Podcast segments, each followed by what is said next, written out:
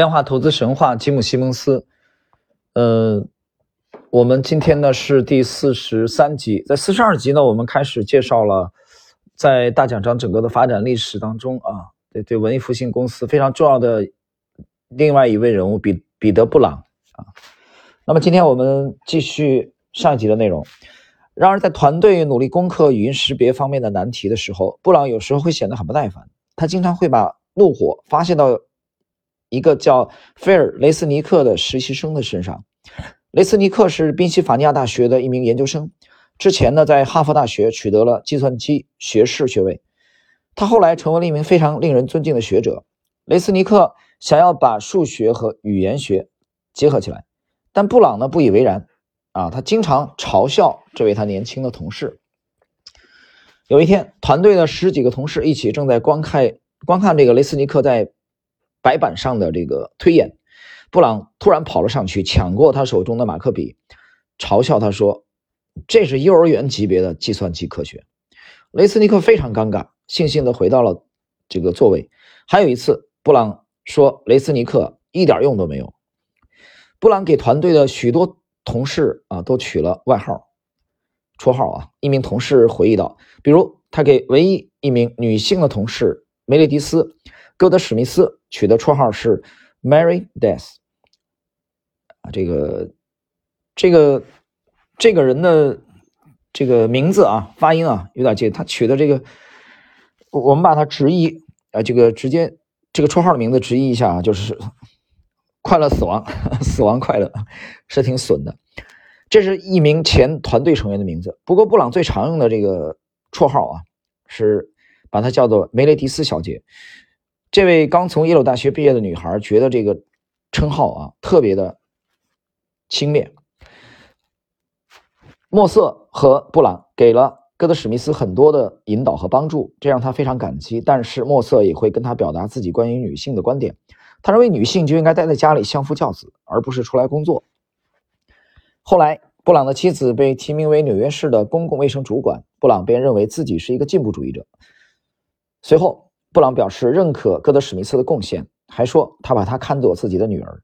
但是这并不妨碍布朗在办公室里开各种各样不恰当的玩笑。他们很爱开一些不合时宜的玩笑，简直像在进行某种比赛。戈德史密斯回忆道：“他最终离开了这个团队，部分原因是因为难以适应这里的环境。他们虽然对我都很好，但是有点歧视我的性别。”戈德史密斯说：“我丝毫没有被尊重的感觉。”布朗本意上没有任何侮辱他人的意思，至少大家都这么觉得，并且他也不是唯一一个喜欢嘲笑别人的人。团队内部的文化比较残酷无情，这也是受到了杰里内克性格的影响。一旦有人抛出一个观点，其他人就会竭尽全力的攻击这个观点，他们会不停的辩论，直到达成共识。团队里的双胞胎啊，斯蒂芬和文森特·德拉·皮埃特拉双双毕业于普林斯顿大学物理系。呃，这个谈到普林斯顿啊，我们整个其实我们去解读这部著作啊，很多次都涉及到这所这个非常著名的大学。我也讲过这所大学，呃，有一位华人是我非常敬佩的人物，不过非常遗憾，他已经去世了。被他被普林斯顿聘聘为终身的啊名誉教授。我们继续啊。并且取得了哈佛大学的物理学博士学位，属于攻击力最强的那批成员。他们会争先恐后的冲到白板前面去证明对方的观点有多么愚蠢。这是一种毫无顾忌的智力竞赛。在实验室之外，这种行为会被认为是粗鲁并且具有攻击性的。但是团队的成员们实际上对事不对人。我们可以把工作中，啊，在工作中把对方撕成碎片，也可以在下班后一起打网球。戴维·马杰曼回忆道。当时他是 IBM 语音识别团队的实习生。除了善于给别人起绰号之外，布朗还非常具有商业嗅觉。这也许是因为他继承了父亲的优点。布朗敦促 IBM 使用他们团队的成果为客户提供新型的服务，比如信用评估服务。他甚至还想用团队开发的统计学方法来管理 IBM 的几十亿美元规模的养老金，但最终没有得到高层的支持。你有投资经验吗？一位 IBM 的高层这样问道。布朗说。没有。有一次，布朗听说在卡耐基大学梅隆啊，卡耐基梅隆大学的老同学正带领一支由计算机科学家组成的团队开发下棋的程序。他试图说服 IBM 收购这支团队。冬季的某一天，布朗碰巧在洗手间遇到了 IBM 的高级研究主管阿贝佩雷德。他们谈起这个 Super Bowl 啊，就是超级碗啊，就是美国的收视率极高的啊橄榄球的一个一个超级杯的比赛。这个 Super Bowl 的昂贵的电视广告，布朗说他有办法让 IBM 以很低的成本投放巨大的广告。如果 IBM 买下卡内基梅隆大学的这个团队，那么他们的程序战胜国际象棋冠军的时候，IBM 也就沾光了。况且这个团队的研究员还能辅助 IBM 自身的研究。IBM 的高层管理者采纳了这个建议，并且买下了这个团队，将其命名为深思。但是随着这个团队的计算机迎来越多的、越来越多的棋赛，针对名字的分歧开始出现了。因为深思这个名字酷似1972年的电影《深喉》。呃，解释一下啊，有人说这这两个怎么会这个近似呢？不懂啊。这个实际上它这个近似什么呀？主要是英语的英文的拼写啊啊。这个《深喉》这个电影在在美国影响力还是很这个很很大的啊。它的拼写是。D E P T H R O A T 啊，大家听一下啊。然后呢，深思呢，英文的这个意思是啊，这个单词是 D E P T H O U G H T 啊，深度的思考。所以这猛一看，这这俩差不多啊，单词很相似。所以后来 I B M 就广泛的征集计计算机的命名，最后采纳了布朗的建议，用这个深蓝啊，就是用这个 Deep Blue。这也是对 IBM 自己的昵称“蓝色巨人”的致敬。几年之后的一九九七年，千百万人通过电视见证了深蓝战胜国际象棋世界冠军加里·卡斯帕罗夫的过程，标志着计算机时代的正式来临。说到这个啊，当时因为那年香港回归嘛，啊，我我其实有印象的这个事儿啊，为什么？因为前苏联的，呃，苏联的两位国际特级大师吧，一个就是卡斯帕罗夫。呃，好像还有一位是卡西莫夫吧，我记不清楚。呃，反正这两个当时知名度很高的啊，这个事件引起了轰动。那个轰动呢，不亚于在近些年，大概这几年啊，当时的呃阿尔法狗战胜了韩国的当时的全球顶尖的啊最厉害的这个中国是古力九段啊，韩国围棋是李世石啊，阿尔法狗的这种，但是现在都已经很厉害了。现在我们看 AI。啊，AI 国际的职业围棋手在比赛当中，AI 的这个利用 AI 的辅助来判断局势很厉害，就是，呃，最顶尖的围棋手现在无论是中日、中日哪个国家的啊，就现在最厉害的风头正劲的韩国的申真谞九段，跟 AI 下啊，应该也会差一子半到两子的差距，啊，所以电脑围棋的这个发展啊，就从起先大家看他们是用程序。计算机语言去攻克了国际象棋啊，随后就是围棋，围棋比国际象棋还复杂嘛。好，我们继续看，这个布朗和莫瑟跟团队一起在语音识别上取得了不小的进展。后来，布朗意识到概率模型可以用于翻译，利用长达数千页的加拿大议会的英法双语文件，IBM 在文本语言的翻译上取得了进展。他们的成果是计算机语言学和语音处理领域的革命。铺平了道路，在未来语音识别产品的研发中，包括亚马逊的啊 Alexa，这个是亚马逊的一个一个系统啊，它的拼写是 A L E X A，然后苹果的这个 Siri 啊，用用 iPhone 的人应该都不陌生的啊，因为我我我是那有用了一部三星以后一直在用苹果 Siri S I R I 这个也是非常便捷的。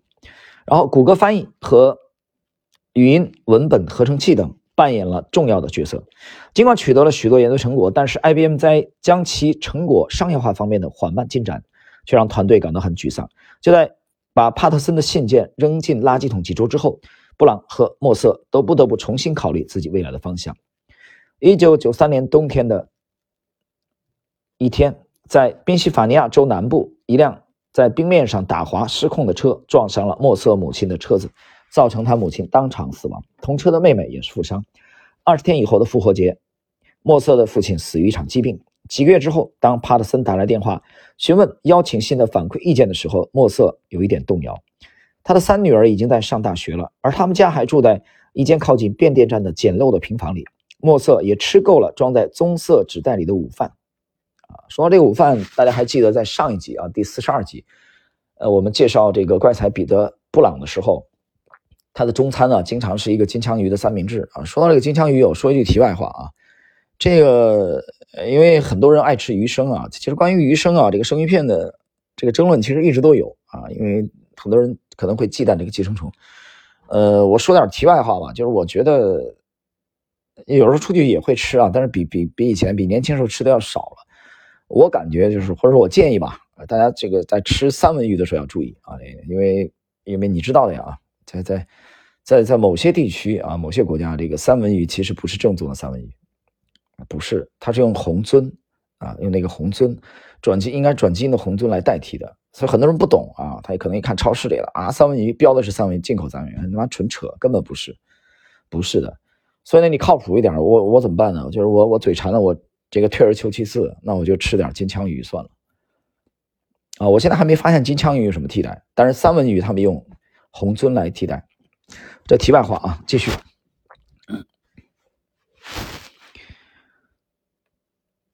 来找我聊了吧，帕特森说：“你不会有什么损失的。”莫瑟告诉一位同事，他觉得对冲基金对社会没什么贡献，而另一位同事则认为通过交易赚钱是不可能的，因为市场是有效的。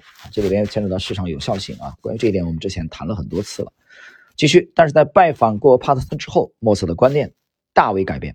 文艺复兴科技公司的办公室位于纽约州州立大学啊石溪分校校园旁的高科技园区中。看上去啊很安静。另外，办公室是由化学实验室改造的，几扇窗户居高临下，这里的科学氛围要远大于金融氛围，符合文艺复兴科技公司的核心理念。这一切都吸引着莫瑟。对彼得·布朗来说，他听说过西蒙斯，但是对他的成就不以为然。